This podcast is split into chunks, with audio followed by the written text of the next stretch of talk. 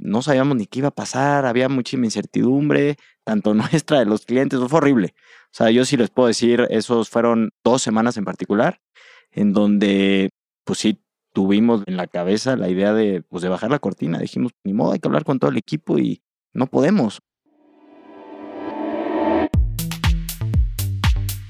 Hola, soy Melissa Gómez Hindu y estás escuchando Momentum, un podcast de G2. Si tienes una startup, eres un inversionista o quieres saber todo acerca del ecosistema emprendedor, acompáñame a escuchar las historias de éxito, fracasos y anécdotas de las mejores startups y fondos de México, América Latina y el mundo. Y el mundo. Momentum es un podcast para ti, que tienes la pasión, visión y capacidad para aprender y adaptarte en este mundo cambiante. Comencemos. El día de hoy inauguramos nuestra segunda temporada para hablar de un tema que nos concierne a todos en esta industria. La capacidad para adaptarse a situaciones adversas con resultados positivos es la definición de resiliencia. Y hoy, Anabel Trejo y Frank Álvarez de Getin conversarán con Jorge González sobre esta virtud, que es cada día más imprescindible para las startups. Anabel y Frank se conocieron en 2009, cuando ambos trabajaban en Endeavor, la aceleradora global de emprendedores de alto impacto. Inspirados por el ecosistema, decidieron iniciar un camino propio y crearon Getting, una tecnología capaz de conocer el comportamiento de los clientes en cualquier retailer por medio de una antena que detecta la señal de Wi-Fi de los celulares. En esta breve introducción les hablaremos un poquito más sobre la trayectoria de nuestros invitados. Anabel ha sido reconocida como una de las 10 emprendedoras de mayor crecimiento de la Academia de Negocios para Mujeres, Victoria 147 es especialista en temas de emprendimiento, retail y tecnología, en específico Big Data. Empezó su carrera profesional en Endeavor México, donde llegó a ser Entrepreneur Selection y Growth Director, y hoy es founder y CEO de Getin. Por su lado, Frank es mercadólogo y de igual manera comenzó su carrera profesional en Endeavor como gerente senior de relaciones institucionales. Colaboró en la publicación del libro La nueva cara de México y hoy es co-founder y CCO de Getin. ¿Quieres saber más sobre cómo Anabel y Frank han atravesado importantes adversidades durante el ciclo de vida de su compañía? Getin es una startup que a pesar de sufrir diversos traspiés ha sabido fortalecerse de los retos y que gracias a esa fuerza hoy es una compañía resiliente y consolidada, capaz de afrontar cualquier situación. Quédate y escucha Momentum, un podcast de G2. Hola, ¿cómo están? Bienvenidos a la nueva temporada de nuestro podcast Momentum. Es un placer tenerlos nuevamente por aquí. Espero que en esta temporada sigan disfrutando como nosotros lo hemos disfrutado cuando lo hacemos todos los episodios. Si no los han escuchado, tómense un tiempo y, y escuchen los episodios de la primera temporada. Estoy seguro que les van a gustar muchísimo. Este día nos, nos vestimos de gala para traer a dos emprendedores muy queridos con los que hemos trabajado ya por algunos años con mucho entusiasmo. Me, da muchísimo gusto tener con nosotros a mi querida Anabel Trejo y a mi muy querido Francisco Álvarez de la empresa Get In, una empresa del portafolio de G2, que tenemos mucho orgullo de venir trabajando con ellos desde hace varios años y que nos vienen a contar hoy sus historias y sus peripecias, una historia de emprendimiento llena de episodios interesantes, de episodios difíciles, de retos que superar, de lecciones que aprender. Y creo que gracias a la tenacidad y al entusiasmo de este par de jóvenes han, construido algo súper interesante. Así es que bienvenidos esta tarde. Qué gusto tenerlos aquí, chicos. Saluden, por favor. Gracias, Jorge, por tenernos aquí. Es un placer para nosotros poder platicar contigo, poder platicar y enseñarles a todos lo que hemos sobrevivido durante estos años. Es todo un placer. Muchas gracias, Jorge, y pues sentimos lo mismo también por, por ti y por G2, que pues nos ha acompañado ya, como dices, durante muchos años. Años que han sido complicados. Yo recuerdo cuando ustedes eh, empezaron a emprender, empezaron a recorrer el camino del emprendimiento, tenían trabajo, una chamba cómoda, un poco godines, no, bueno, no tanto. En Endeavor, ¿no? Los dos trabajaban con muchas ganas ahí, lo hacían muy bien, la verdad. Y ahí empezaron su proyecto de emprendimiento. Y de lo que vamos a hablar esta tarde es de resiliencia, porque si hay un proyecto que yo conozco dentro del portafolio de G2 que ha tenido retos tremendos, es Getting. Y vamos a hablar un poco de esos retos y vamos a hablar de cuáles son las enseñanzas que esos retos les dejaron y cuáles son las cosas que hacia adelante eh, los hacen mejores para seguir su camino emprendedor y han construido este negocio tan, tan bonito, tan interesante de Getin y que nos platiquen un poco de él y a qué se dedica y todo lo que hace, etcétera. Así es que entremos en materia. Pues les cuento cómo empezamos. Como bien comentas, nos conocimos Frank y yo en Endeavor, ahí trabajábamos. Nos inspiramos de escuchar tantos casos de éxito que fue donde dijimos, hay que emprender, hay que hacer algo. Y pues nos íbamos a una cafetería ahí por la oficina y ahí empezamos a platicar y lo que sabíamos que teníamos que hacer era identificar un problema, saber cómo resolverlo y ahí fue donde decidimos qué resolvemos, qué hacemos qué nos gusta también. O sea, creo que también el tema de, de buscar una, no solo era la idea y aventarnos como locos, sino pues, tomar todas las partecitas, ¿no? lo que ya sabíamos que gustaba también a, fondos, etcétera, de todo el tema de escalabilidad, que sea replicable, etcétera, que tenga un ingreso recurrente. Entonces, como que pusimos muchos, hicimos como una checklist, ¿no? De lo que queríamos hacer y pues fuimos palomeando y que fuera teniendo un poquito de todo lo que habíamos aprendido en, en los años que trabajamos ahí en Endeavor.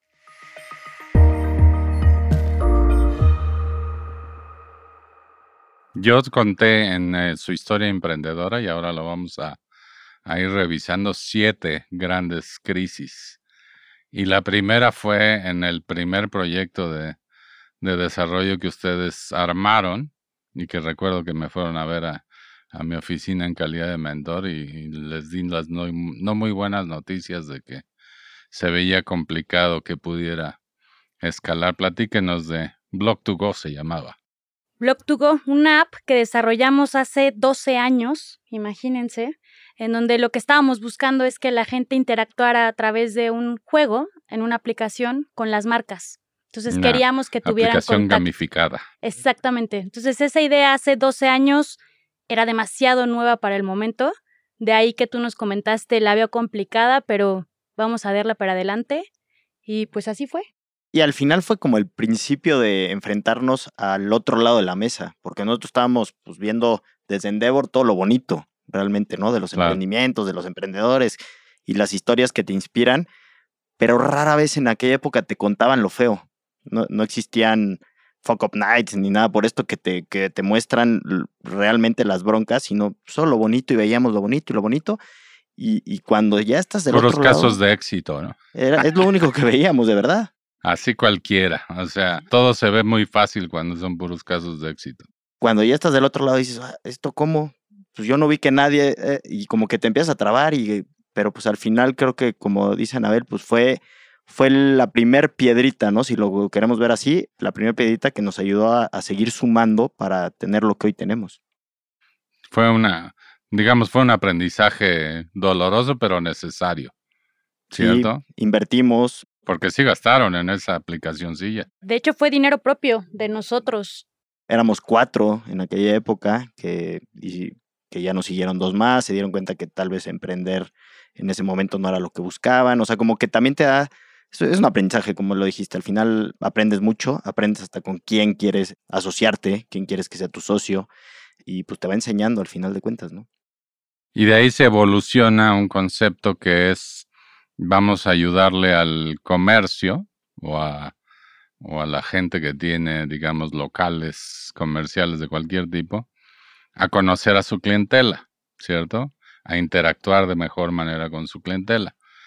Y ahí viene la segunda gran crisis, que es la falta de tecnología apropiada o el, o el tremendo esfuerzo que tuvieron que hacer para encontrar la tecnología que hiciera sentido, ¿no? Platíquenos de eso. Sí, justo lo que estábamos buscando era que las marcas pudieran contactarse con sus clientes, con sus clientes fieles, y lo queríamos hacer a través de Face Recognition.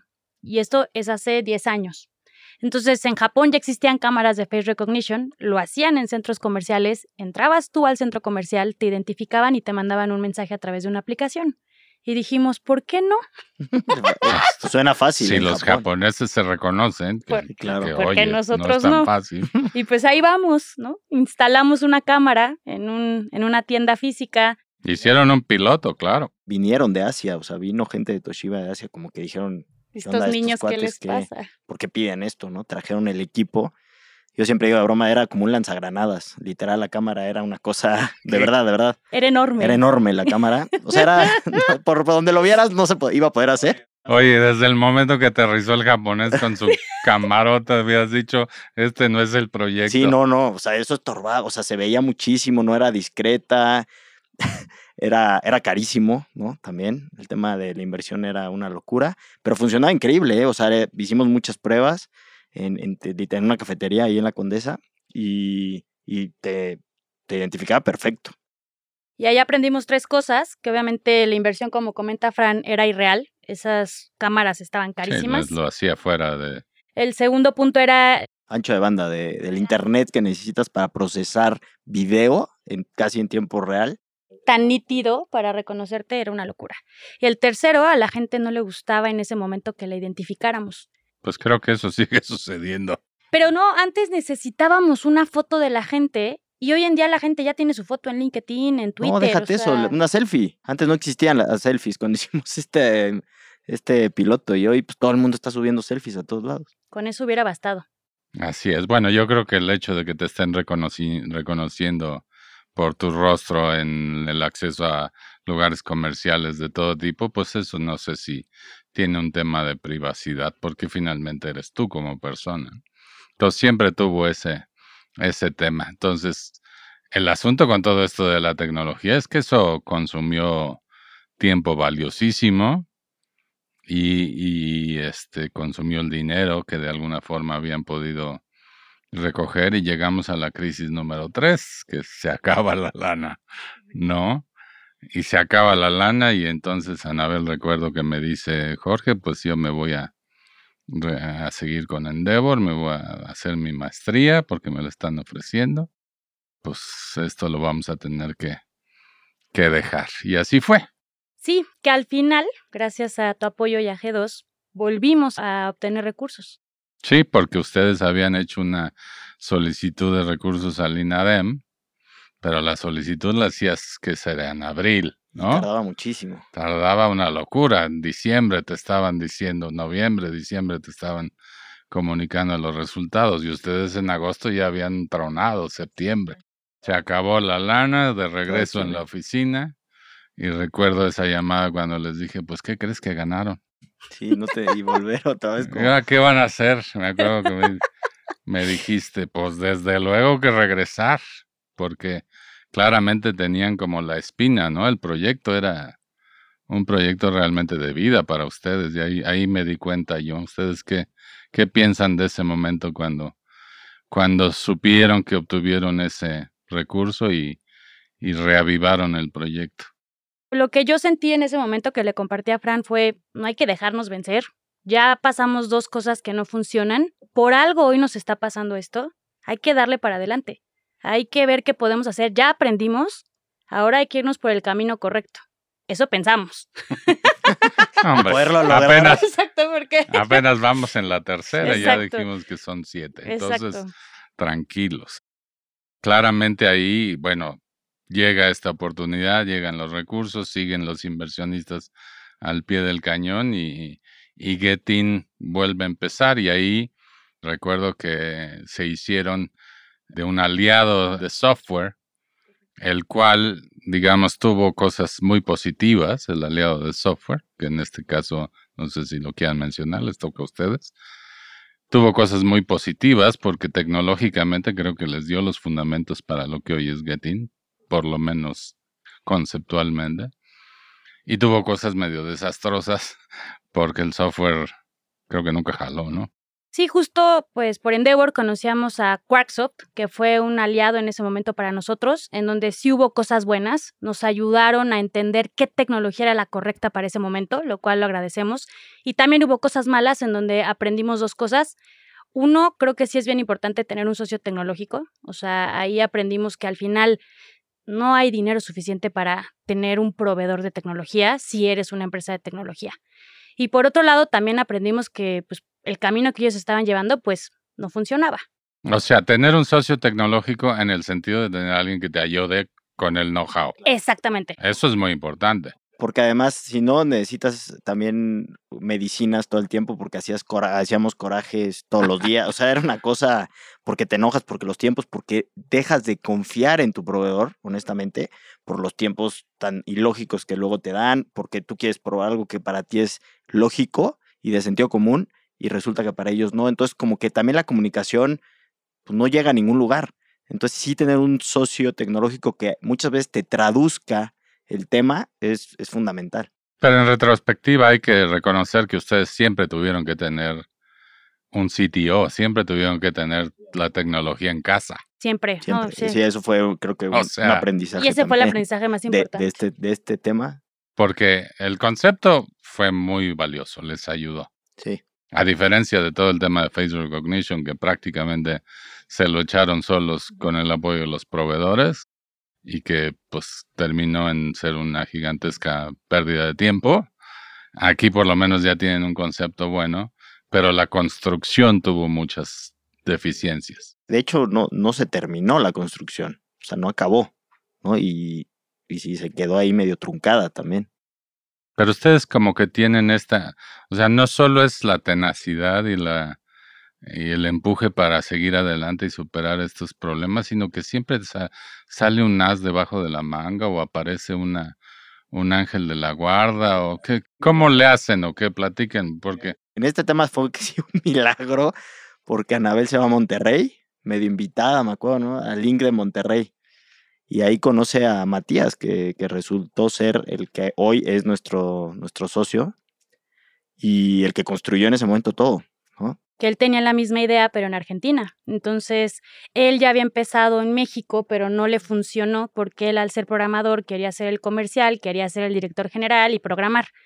cuando platicamos, le dije, aquí está la otra parte que te falta. Aquí estamos, eh, las medias naranjas de Ya habíamos oído de esa empresa, ¿te acuerdas? Ya más o menos sabíamos, pero pues nunca había despegado en México, ¿no? Pero y mira, resulta que se lo pusieron así, los pusieron en la misma mesa. Ustedes tienen que platicar, alguien conocido en común, y pues resultó algo que nos salvó en ese momento otra vez. O sea, realmente ahí pudo haberse acabado el sueño. Sí. Pues sí. Sí, porque, simplemente el software no jalaba, no había, nada, ¿no? Nada. O sea, un concepto muy, muy bonito, teóricamente muy bien planteado. Me acuerdo que lo presentaba muy precioso y todo. Sí, no, unos cuadros increíbles, ¿te acuerdas? todo hacía sentido. Digamos que en, PowerPoint todo jala perfecto, ¿no? Sí, pero, sentido, pero no jalaba A la hora de la hora el software no funcionaba, no servía para nada. Para nada. Y Matías, pues, empezó otra vez. Matías, ¿qué hizo? ¿Lo reconstruyó? Lo Prácticamente lo reconstruyó todo. From scratch, o sea, wow. Sí, sí, o sea, sí. Fue un dinero que hoy diríamos, uff, ¿qué hubiéramos hecho con eso, no? Sí, caray. Pero bueno, son aprendizajes, al final pues, fue un aprendizaje caro, caro económicamente. Carísimo, casi como si hubiera sido a Harvard o algo así. Sí, pues económicamente muy caro, pero pues mira, ya ni llorar es bueno. aprendimos. Sí, no, yo creo que de todos estos tres que hemos mencionado, pues sí, aprendimos. Aprendieron y cayeron parados. Eso es algo que, o sea, Tú agarras a un gato y lo avientas por la ventana y el gato cae parado. Y yo creo que es algo como lo que le pasa a Getting, porque de alguna forma tienes una crisis tan importante como el hecho de que encargaste todo el desarrollo tecnológico, aquello no funciona, estás listo para decir ya no, es ya ni modo, ¿no? Se acabó el sueño. Y aparece Matías y de la nada consiguen reconstruir pues todo el, todo lo que traían pensado con, con el concepto que traían pensado y con cosas incluso adicionales que Matías incorporó, ideas fantásticas de inteligencia artificial y de procesamiento de, de la data, ¿no? Muy padre. Sí, y, y, creo que el equipo también se armó muy bien, como que fue natural el tema, o sea, estuvo padre en todos los sentidos. O sea, fue una, un tema. Sí, claro, porque a Matías no lo conocíamos. O sea, Francisco tenía años de conocerlo. Matías era nuevo para nosotros y aún así resultó Se bien. integró súper bien. Sí. Se integró súper bien. Creo que Además, buen tipo el, el argentino, muy, muy es simpático. lo único malo que tiene. No, no, No, nada de eso. Gran persona. Lo único que tiene es un apellido que jamás aprende a, a pronunciar. De ahí, Matías logra con poco equipo y con pocos recursos, pero con mucha tesón, un minimal viable product que sí funciona. ¿En cuánto tiempo? En- o sea, él ya traía algo programado, pero en dos meses se implementó. Marzo 2016 ya estábamos vendiendo, ya estábamos comercializando la tecnología que nosotros ya teníamos la idea y Matías sea, solamente vino a Vamos que un poco en, en- en regreso. Estamos hablando de marzo de 2016, por fin hay un producto que vender. Correcto. ¿Cuándo empezamos otra vez? ¿2012 o cuándo fue? ¿2013? 2013. Sí, O la sea- constitución fue 2013. cuando La idea fue 2010. La idea desde el 2010, cuando empezamos con Block2Go y a rebotar en la Sí, eso cafetería. ya. Bueno, 2016 por fin tienen un producto que vender. Y viene el quinto. Porque mira, Block2Go, Face Recognition 2. Se acabó la lana 3. El desarrollo que no jaló 4. Y viene la quinta crisis que es ganar los primeros clientes. Qué complicado es ganar los primeros clientes cuando les quieres cambiar la jugada. Y sobre todo en una industria tan tradicional que son las tiendas físicas, que ellos están acostumbrados a tomar decisiones basadas en percepciones o Decisiones feelings. de tendero. Ajá, decisiones de tendero. Entonces ellos tomaban la decisión de invertir y rentar un local, parándose dos horas afuera del local y con eso in- invertían millones de pesos. Que haya algo a favor de ellos, también hay que decir que hoy ya son mucho más sofisticados. O sea, también creo que hemos ayudado. Bueno, dos cosas, ¿no? Tal vez me voy a adelantar mucho, pero una, el COVID obviamente lo, lo aumentó brutalmente, el tema aceleró. Y creo que en- desde que llegamos nosotros, y, y por qué no decirlo, de- creo que empezamos también a meter este tema, esta cosquillita, oye, toma decisiones con información, no tomes decisiones con, con solo cuánto vendiste, o sea, ¿qué importa? O sea, está bien cuánto vendiste y lo tienes que saber y qué bueno que lo sepas, pero cuánto dejaste de vender también es importante, ¿no? O sea, ¿por qué no aquí, vendiste aquí más? creo que valdría la pena, Frank y Anabel, que nos platiquen un poco qué hace Getin y qué, qué problema le ayuda a resolver a, a estos comerciantes y por qué es importante usar una herramienta como Getin. Tómense unos minutos y platíquenos.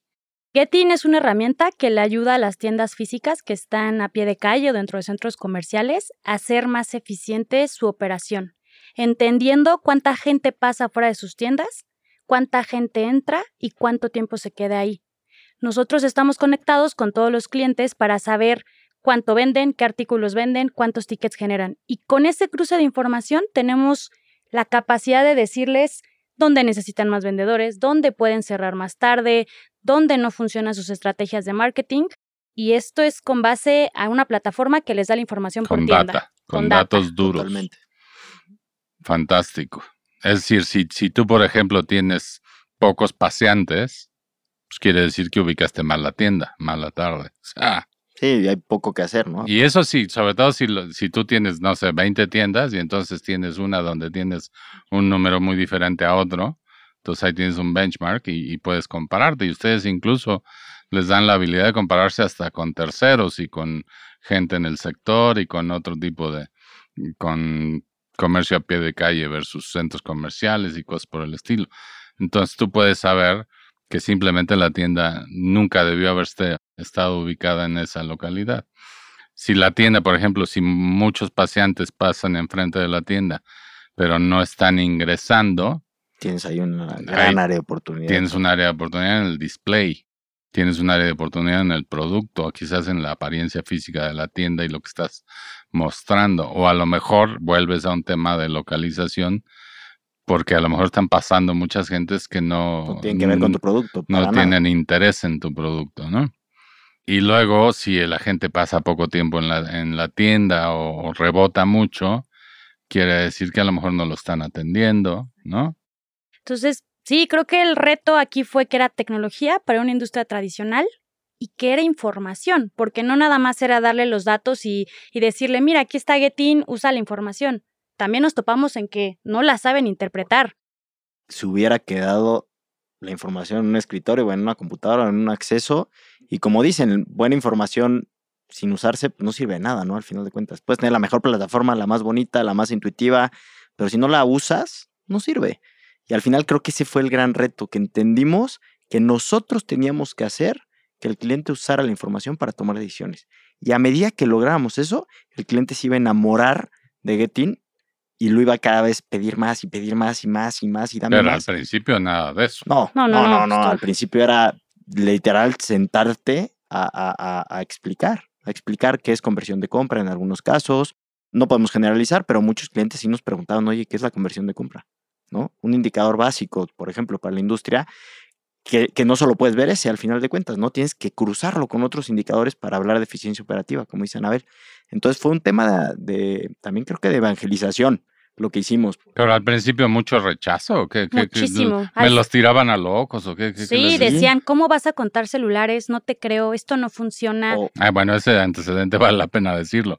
Ustedes hacen esos cálculos contando a los dispositivos de una manera anónima, que es algo muy importante.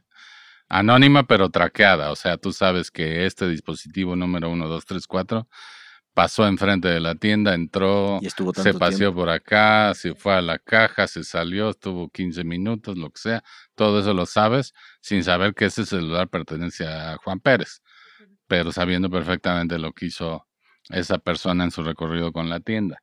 Y entonces la gente no creía que eso era útil o qué. No, mira, dos cosas nos pasaban de ley. Una que no creía, o sea, decían, no, pues entonces, uy, si son celulares te va a faltar la mitad. O sea, como que decían, no, pues no. La gente Pues no tiene celular. De verdad, al principio como nos decían así, no, yo tra- tranquilo, o sea, de verdad haz la, haz la prueba, o sea, pruébalo y después vemos. Y dos, creo que cuando llegamos también nosotros, tenían muy mala imagen el tema del conteo de tiendas. O sea, ya no creía nadie en él. O sea, sí es una realidad que... El conteo de tiendas es algo que la gente resuelve de dos maneras. Poniendo una persona enfrente, clic, clic, clic. Claro, que te va a decir lo que quiere, lo que les conviene de alguna manera. O luego también ponen unos como postecitos. Sí, Los con, como de alarma, ¿no? Que entra. Pero el problema es cuando el señor lleva a su hijo y el hijo Y está jugando ahí el niño. está jugando en la puerta y entra y sale 27 veces y ya se te distorsiona totalmente el conteo. O hasta el policía que está entrando y saliendo. Nosotros O los podemos... eh, empleados. O los empleados. vendedores. Entonces nuestra tecnología elimina a los empleados, elimina al que entra y sale y hace que la información sea más asertiva. Bueno, hay quien usa tu tecnología para saber que el empleado no se salga de la tienda también. ya ves. También, para son- checar a qué hora llega y a qué hora se va. Sí, sí son control freaks. Sí, hay de todo. Fue un año difícil en términos de Al principio sentían que nuevamente la habían regado, en el, o sea, que, que finalmente habían construido un producto, que finalmente el producto jalaba y que los clientes decían que no sirve, que No nos entienden. No nos entienden. Y entonces teníamos juntas muy buenas que nos daba otra vez como, ya sabes, te llenan de pila. Y de luego, a los dos días, ¡pum! Nos vaciaban la pila otra vez con una pisoteada en el, no te creo nada de lo que me estás diciendo así. Entonces, pues nada, que aprendimos que ahí teníamos que ser muy inteligentes en cómo explicábamos. O sea, que cada persona iba a ser distinto en, la, en el approach, en qué quería ver. Empezamos a ser pilotos también, ¿no? Y al final el piloto pues, te demuestra todo. O sea, lo- lo- en lo que nos concentramos fue en que nos dejaran entrar. Déjame entrar gratis, no te preocupes, Sí, y una vez adentro te vas a enamorar. Y creo que así fue eh, como empezamos a llenarnos de clientes, ¿no? O sea, em- empezamos a dar pilotos gratis un par de meses, un mes, dos meses. Y empezaste a también a hacerles usar los datos. Exacto. Claro. Entonces Nosotros ahí ya sabíamos que una vez entrando, no nos iban a sacar, o sea, nos iban a firmar el contrato, una vez que ya estábamos dentro. Y, y pues así Y así capturaste clientes bien importantes. Al final empezó a darse la, la vuelta cuando consigues clientes bastante in- interesantes, grandes, muchas tiendas. Siempre te daban, a ver, ponlas en estas 10, ¿no? Sí, eso, eso también fue importante, que cuando llegamos, sí, ponme el piloto en tres. Ah, muy bien, te firmo el contrato por cinco. Y tú, ¿cómo cinco? Tienes 70. Y después íbamos creciendo, creciendo. Fue como un año que estuvimos así, que nos daban de poquito en poquito, hasta que de repente le dimos la vuelta a eso. O sea, era el piloto de tres. Ah, perfecto, te firmo por las 70. O sea, como que también creo que se empezó a correr un poco la voz, ¿no? Todos se hablan también. es Sí, son, los comerciantes son muy, son muy unidos, Sí. están en cámaras, están en asociaciones, Entonces se habla. se hablan entre ellos, se conocen bien. Correcto. Fantástico. Entonces, Ahí fue, esa fue una quinta crisis Sí. súper grande, pero ahí empezaron a remontar, 2016, 17. Sí, muy bien, todo iba espectacular, creciendo, teniendo muchos clientes. Ya teníamos 2.000 tiendas, ¿no? Para el 2018. Ya habíamos levantado nuestra primera ronda en el 2016. Entonces ya estábamos listos. Y entonces la niña se enamora. Correcto. Hay que platicar de esa parte también porque es la sexta gran crisis de Getin y es el famoso escándalo de Yogome y lo que de alguna forma el escándalo de Yogome terminó por salpicar a Getin. Platícanos, esa sí le toca totalmente a Anabel. pues nada, me enamoré, Así pasa, ¿no? me casé, me divorcié. Lo más importante es que tengo un hijo hermoso. Y pues sí, sí trajo varios retos porque evidentemente lo de Yogo me fue un escándalo brutal en el ecosistema emprendedor, en el tema de fondos. Lo que logró Manolo en su momento de todas las rondas que levantó, lo cual fue bueno para ese momento, pues tronó. Había sido de bullshit, como quien dice. Exacto. Entonces, pues nada, yo me enteré al mismo tiempo que todos, que todo México. Creo que yo te dije, ¿no? Sí, La de hecho, tú mañana te llamé y de, Sí. ¿qué pasó con Yogome? Y me dice, pues, ¿qué pasó de qué? justo de tu mensaje me enteré. Y yo estaba embarazada de siete meses, entonces también estaba ruda la situación. Entonces, pues nada. En pocas palabras, tu marido, sin que tú tuvieras obviamente nada que ver en, en la historia, falseó los datos de, de su tracción y consiguió rondas importantísimas de capital y eso se convirtió, por supuesto, en un, en un escándalo en toda justicia. O sea, digamos, algo bastante escandaloso, bastante mal. Pero ahí suceden dos cosas. Uno, te salpica a ti y de una manera, pues, completamente arbitraria, salpica todo el proyecto de Getin. Claro. Entonces, ahí lo primero que aprendimos, y porque también salpicó, quieran o no, a mi socio, porque al final es nuestra empresa, lo que más nos sorprendió es que la gente pensara que lo que habíamos logrado en ese momento en Getin era por consecuencia o inversión de Yogome o del mismo Manolo, cosa que mejor que nadie tú lo sabes. Tú siempre has estado detrás de bambalinas viendo todos los números y pues eso no era verdad. Lo que habíamos logrado en ese momento ha sido a través de todo lo que hemos aprendido, que estamos justo platicando. Entonces ese fue como un punto en donde dijimos, A ver, yo no, digamos, no cuestiono a la gente por pensar que alguien pudo haber canalizado o inapropiadamente el dinero hacia el negocio de su esposa. Digamos que no sería la primera vez que eso hubiera sucedido en México. A mí me lo preguntaron gente del medio, gente de fondos o simplemente gente chismosa, porque en esto Sí, hubo de todo. Sí, a mí, a mí también yo recibí eh, muchísimo. Nunca me habían hablado tanto. No, no. Se De verdad, pusieron de moda. sí. no, bueno, Y estaba... hablar me, y me y decían, oye, eso". pero es que la lana que Getin recibió de... Yo me decía, pues, ¿dónde lo recibió, güey? Pues si Getin es una compañía de este tamaño.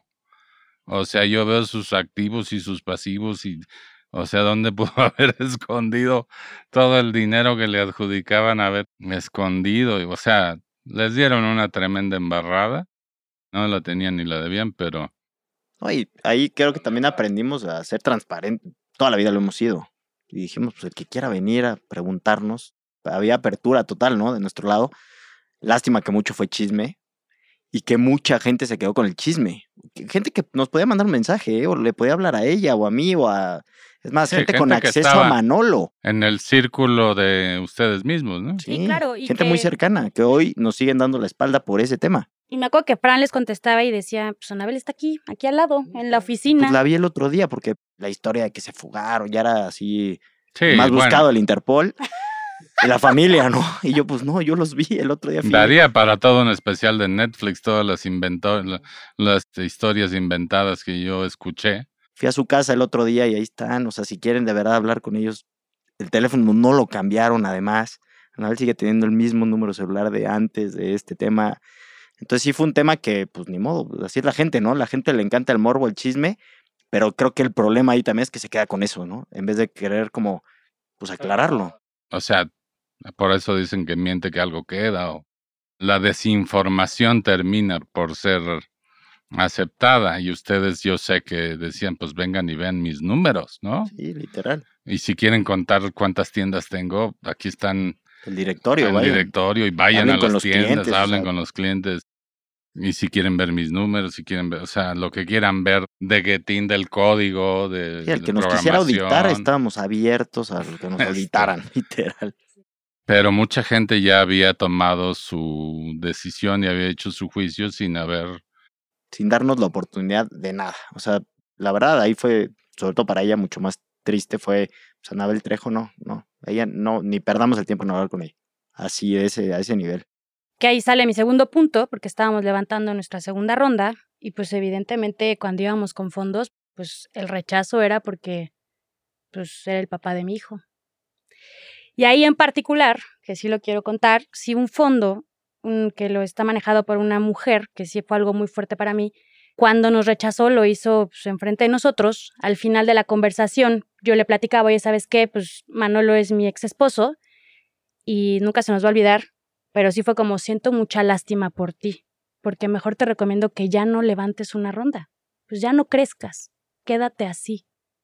¿Sabes lo fuerte que es que te digan eso cuando llevamos años con todos los problemas que hemos superado para que de repente por alguien externo que yo no busqué, que yo no quería, fue como, quédate ahí en el rincón, mejor no crezcas. Sí, sí, fue como que Sí, fuerte está duro, ¿no? estuvo, estuvo muy duro.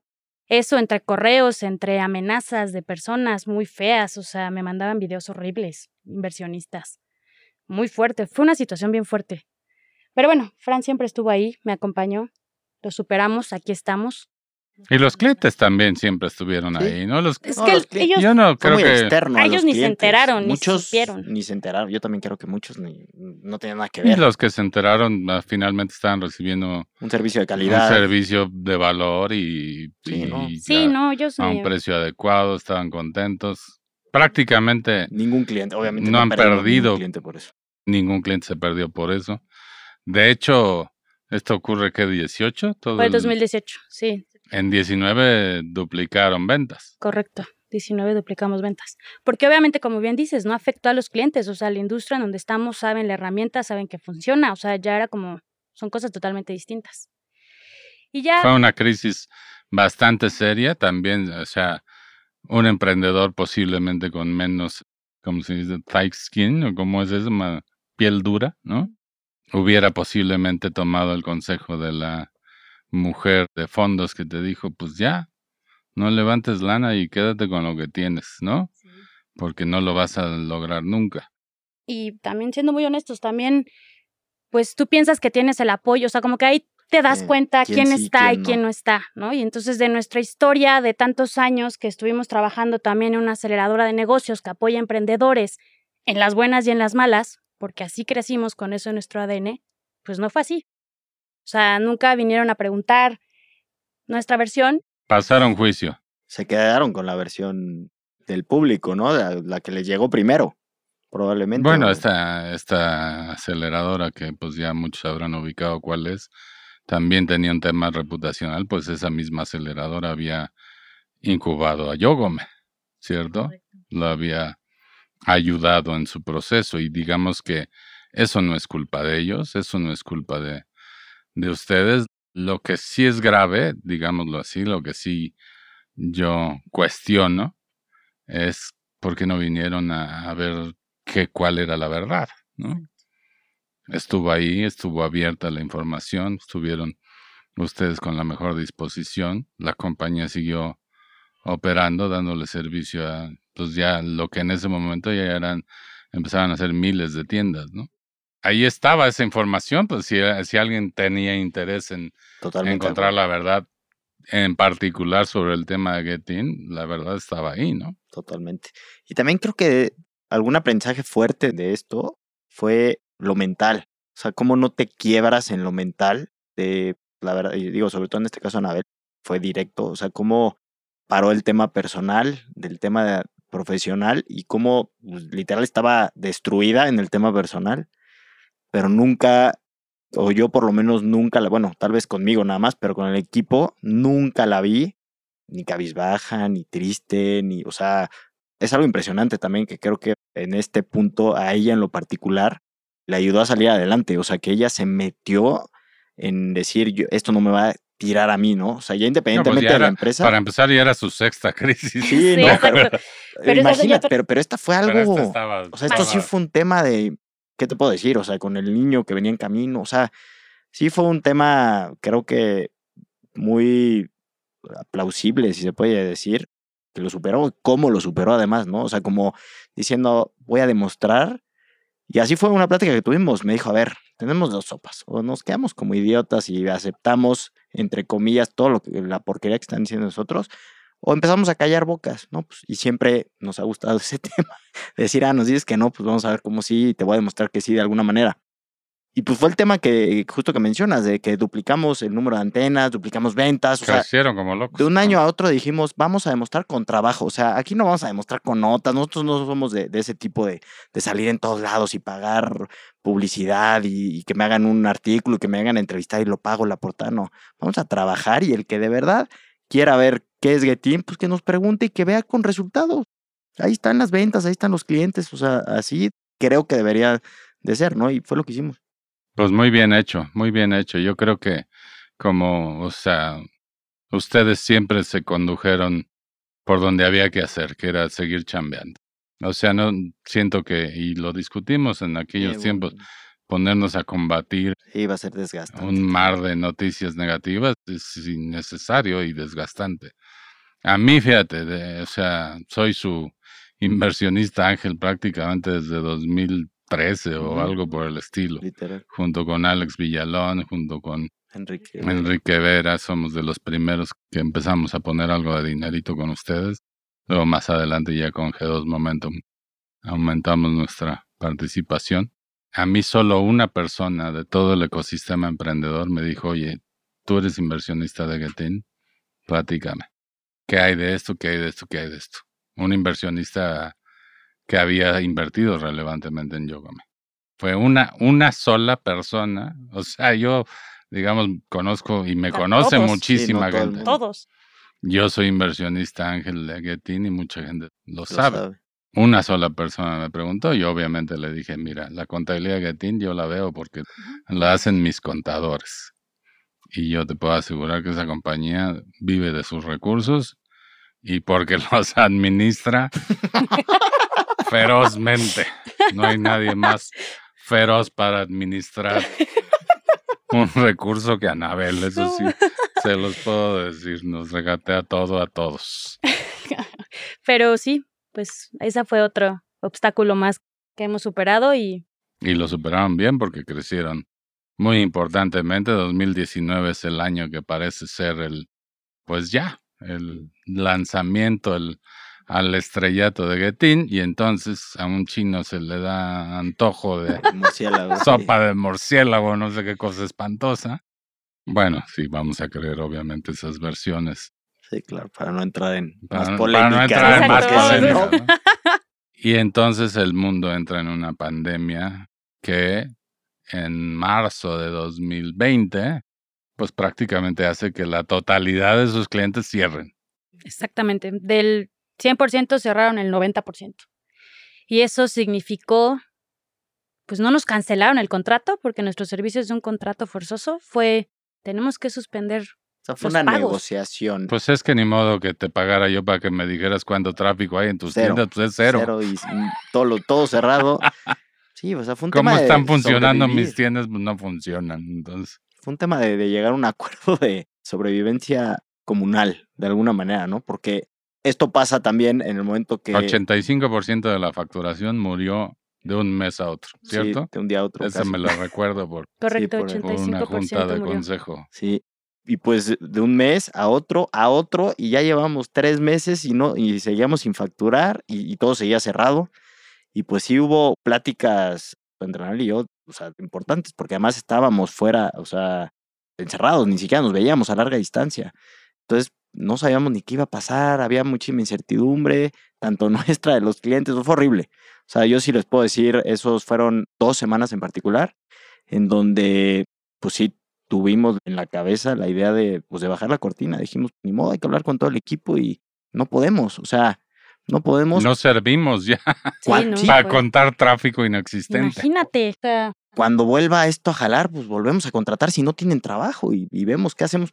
Empezamos, desde, ya habíamos hablado, me acuerdo de esa llamada, dijimos, pues mira, tranquila, no nos va a pasar nada, tenemos un techo, tenemos comida y volvemos a empezar cuando esto reabra. La tecnología está ahí. La tecnología va a estar ahí, ¿no? Entonces... Yo creo que una cosa, o sea, a ver, vamos hacia adelante. Lo resolvieron y lo resolvieron de una manera increíble porque sí, fue súper retador y lo resolvieron por varias cosas. Y creo que aquí hay que destacar los porqués. Uno, por creativos.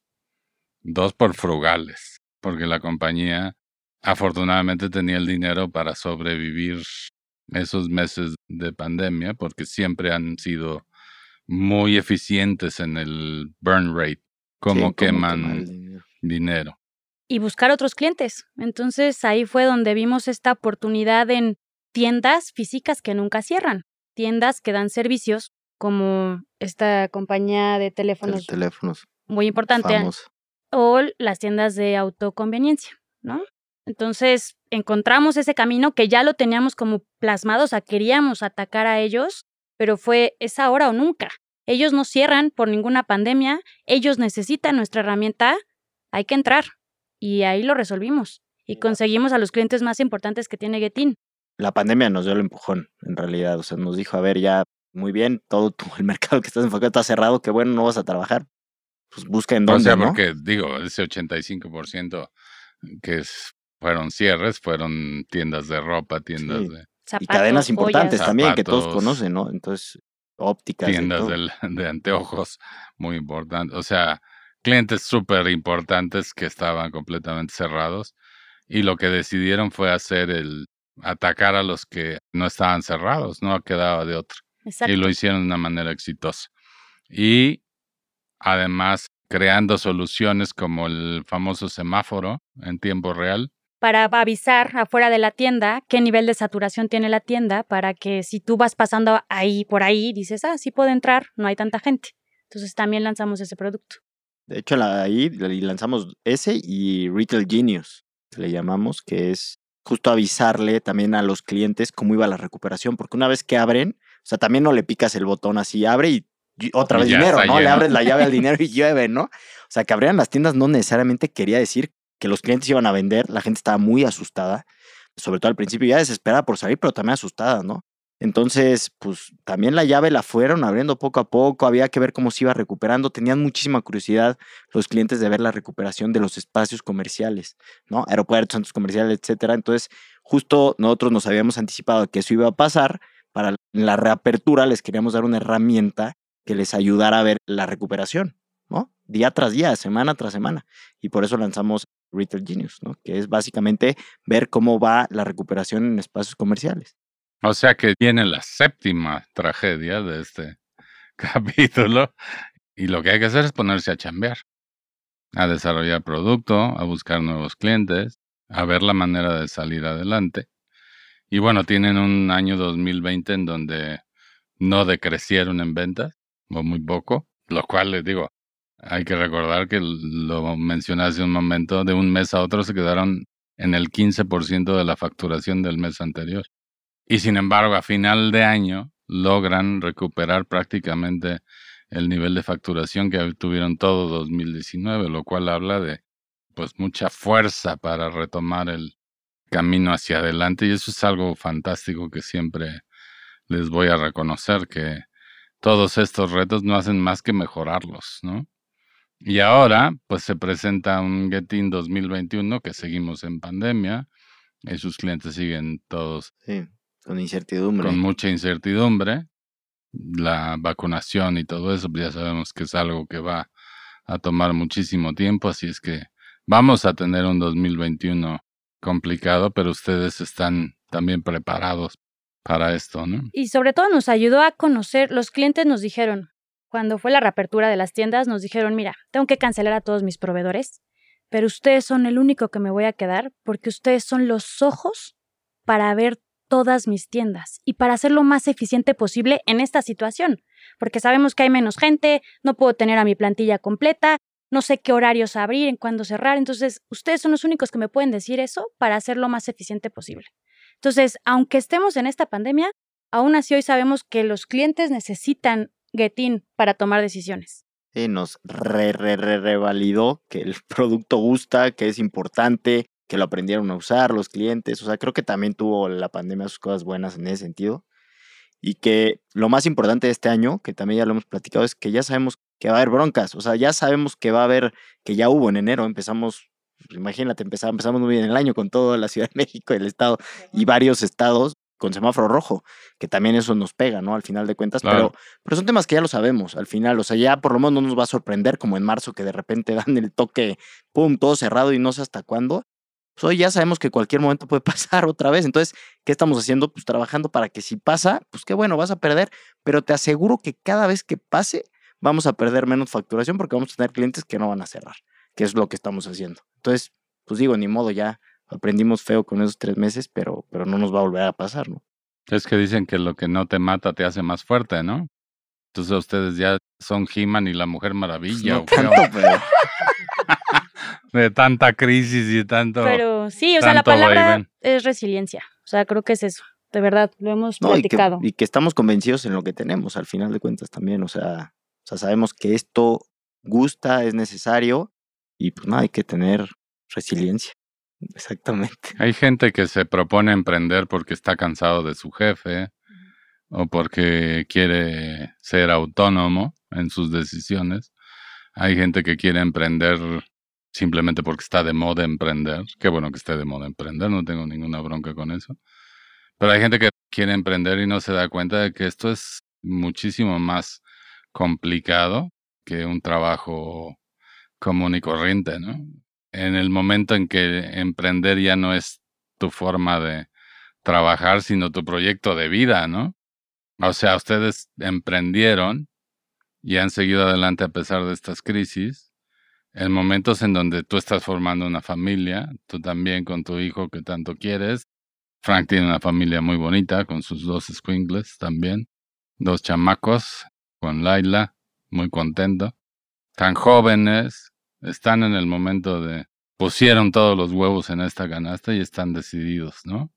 Literal. Y te digo también que se suma a esto que también nuestro equipo, o sea, al final también ya tenemos, o sea, yo creo que cuando empezamos yo no me hubiera imaginado en tan corto periodo de tiempo tener ya 25 personas trabajando en el equipo, un equipo increíble.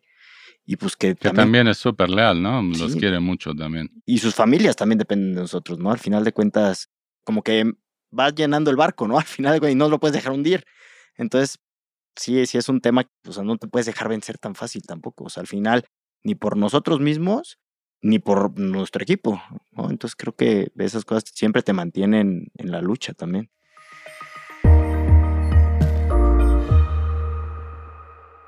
¿Qué aprendieron en estos tantos años, desde 12, desde su primer idea de proyecto nueve desde que se constituyeron como compañía y en todos estos últimos años tan turbulentos de yo Gómez y pandemias y todo eso. ¿Qué aprendizaje tuvieron y qué le dejan a los que están escuchando este podcast como enseñanza, si es posible?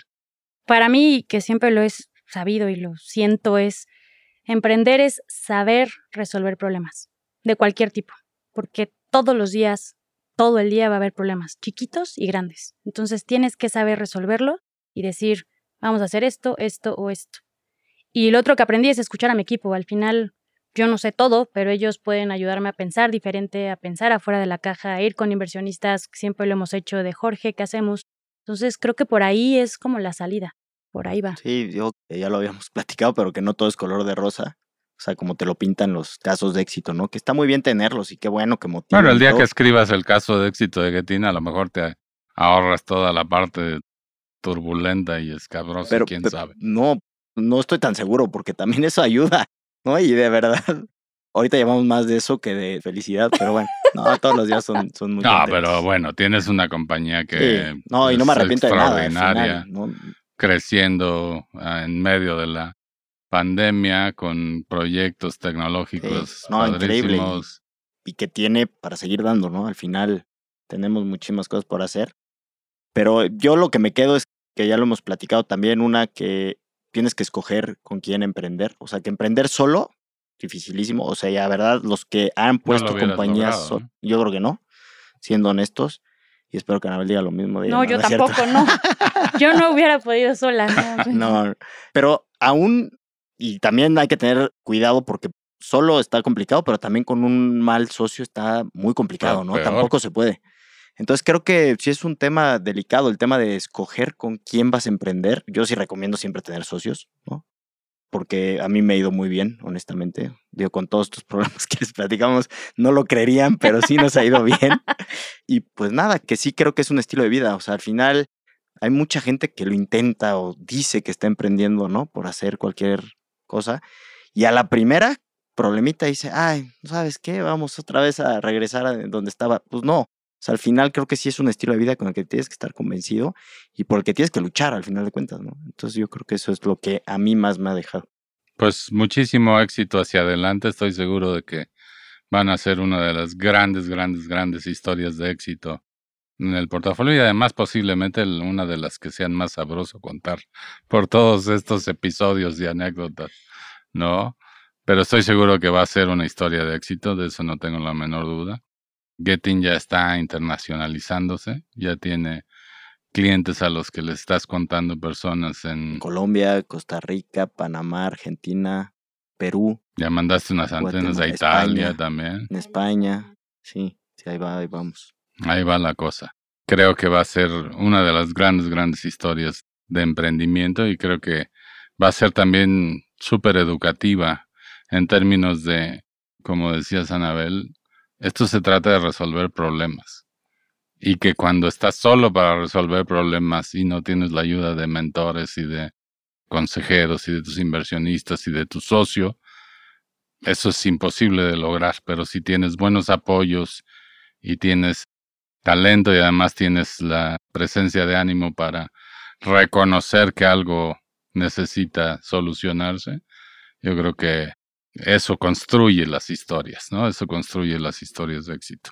Así es que los felicito por esa resiliencia, los felicito por ese ánimo que siempre tienen y porque estoy seguro de que 2021 va a ser nuevamente el reinicio del despegue, pandemia o no pandemia, y pues muy contento de ser su inversionista, muy contento de haber sido parte de esta historia desde hace muchos años y feliz de tenerlos en este primer episodio de nuestra nueva temporada de podcast, que recuerden ustedes sale todos los martes, ya me había olvidado de decir eso, todos los martes chequen su Spotify, síganos ahí, este, muchas gracias, Gracias, muchas Jorge. gracias por Gracias estar aquí. Gracias. Mm, Gracias por sus conceptos.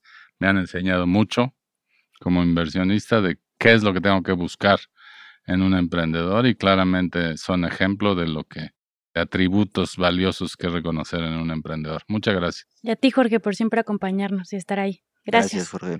Pues me despido con mucho gusto de todos ustedes. Creo que fue un episodio buenísimo. Les agradezco su atención para este episodio. Quizás ustedes como emprendedores o quizás personas que conocen como emprendedores están viviendo momentos difíciles. Quizás la pandemia les ha puesto retos difíciles. Díganles que escuchen este episodio. Díganles que escuchen a Anabel y a Frank y que piensen que todo es resolver problemas y seguir adelante. Estoy seguro de que algunos de ellos les habrán agradecido por esa recomendación. Muchísimas gracias y ya nos estaremos escuchando en el próximo. Innovación, Innovación, visión, visión, fundraising, fundraising, rondas de inversión, rondas de inversión, venture capital, venture capital, expertise, expertise, estrategia comercial, estrategia comercial, momentum. momentum.